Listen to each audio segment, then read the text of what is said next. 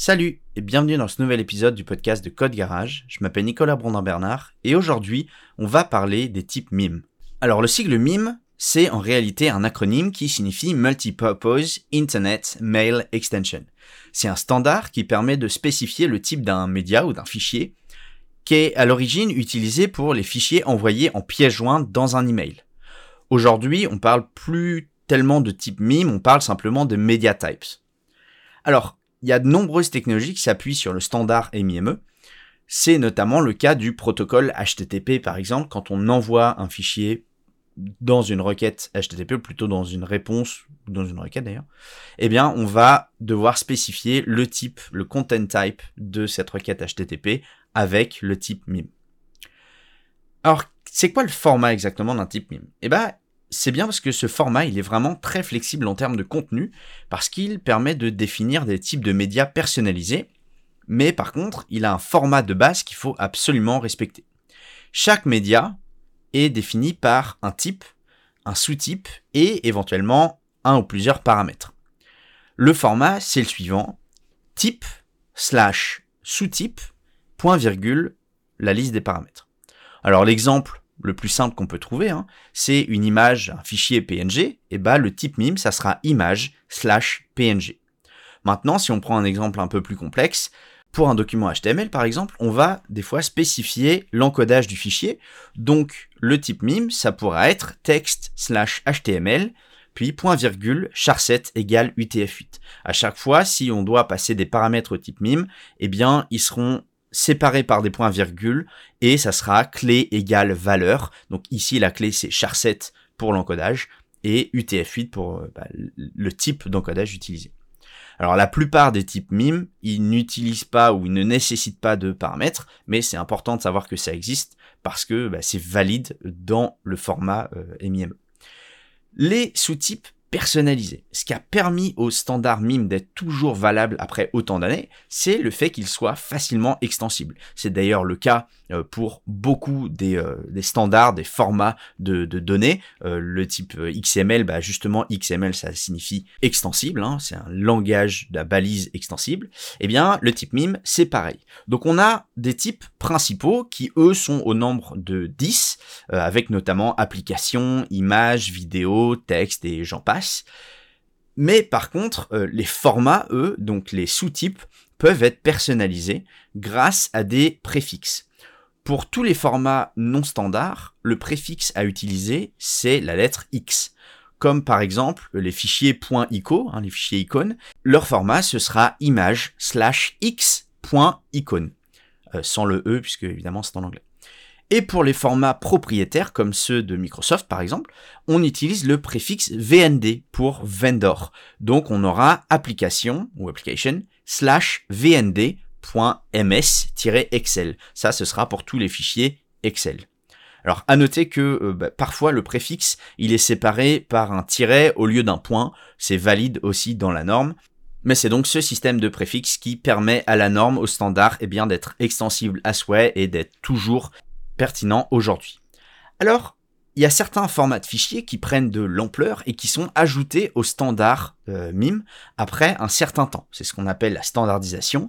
C'est le cas pour les fichiers Markdown, par exemple, qui sont passés de text slash x.markdown à aujourd'hui text slash markdown. Donc voilà, on voit que le passage à la standardisation est très simple, mais euh, ça permet de faire rentrer réellement eh bien, les types de fichiers, les types de médias qui sont de plus en plus utilisé directement dans la norme. Alors il y a une question euh, qui est sous-jacente à l'utilisation des types MIME, c'est pourquoi ne pas utiliser directement l'extension du fichier? C'est vrai que la majorité des fichiers possèdent un nom qui se termine par une extension et qui représente leur format.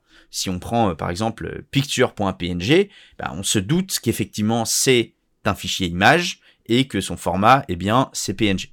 Mais en réalité, il existe de nombreuses situations où le fichier il est accessible simplement soit avec un identifiant, donc on prend l'URL fictif par exemple example.com slash images slash euh, user34, et eh bien là, on se doute en lisant l'URL que ça va effectivement être une image et cette image va correspondre à, l'image, à l'avatar de, l'utilisateur numéro 34, mais on ne connaît pas son format et on n'est pas en réalité complètement sûr que ce soit une image. Ça pourrait être complètement autre chose, ça pourrait être une vidéo, ça pourrait être euh, plein de choses.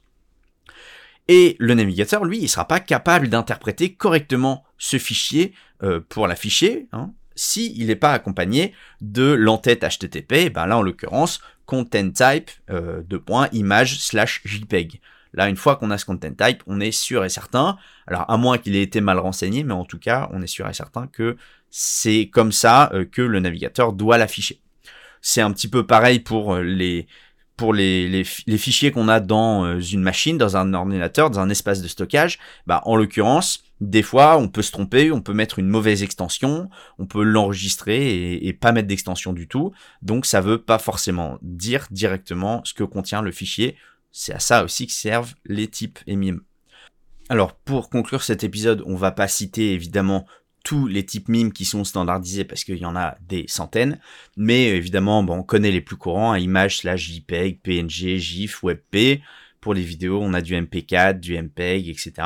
Mais il est intéressant aussi de euh, voir que le type mime, c'est une norme, mais la norme, elle évolue et elle n'est pas toujours comprise par tout le monde, toutes ces applications de la même manière. On a notamment toujours un espèce de petit débat parce que euh, les RFC ne sont pas très très clairs. Si vous savez pas ce que euh, RFC signifie, je vous invite à écouter un épisode du podcast précédent où j'explique en détail. Mais on a des, des, RFC qui sont pas très très clairs au niveau notamment des scripts JavaScript. Certains euh, disent que ce qui est actuellement obsolète, c'est texte slash JavaScript et d'autres disent que le application slash JavaScript est obsolète. Et c'est vrai qu'en les lisant, c'est un petit peu dur de comprendre. Donc les deux en réalité sont euh, utilisés presque autant l'un que l'autre.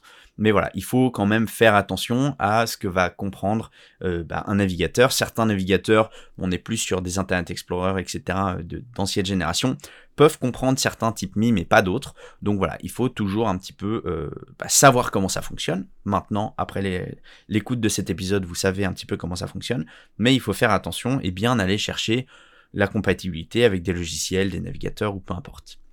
J'espère que cet épisode vous aura plu, vous en aurez appris un peu plus sur les types mimes. Moi, je vous donne rendez-vous la semaine prochaine pour un prochain épisode du podcast ou directement sur code-garage.fr pour découvrir la nouvelle version de la plateforme avec toujours plus de cours de formation en ligne et évidemment la liste de tous nos articles, tous nos podcasts. Mais il y a maintenant de plus en plus de nouvelles fonctionnalités qui arrivent pour les utilisateurs. Vous avez par exemple des profils d'utilisateurs dans lesquels vous avez tous vos certificats de formation qui peuvent s'afficher et il y a plein de choses sur la plateforme qui arrivent donc je vous conseille d'aller y faire un tour. À la semaine prochaine, salut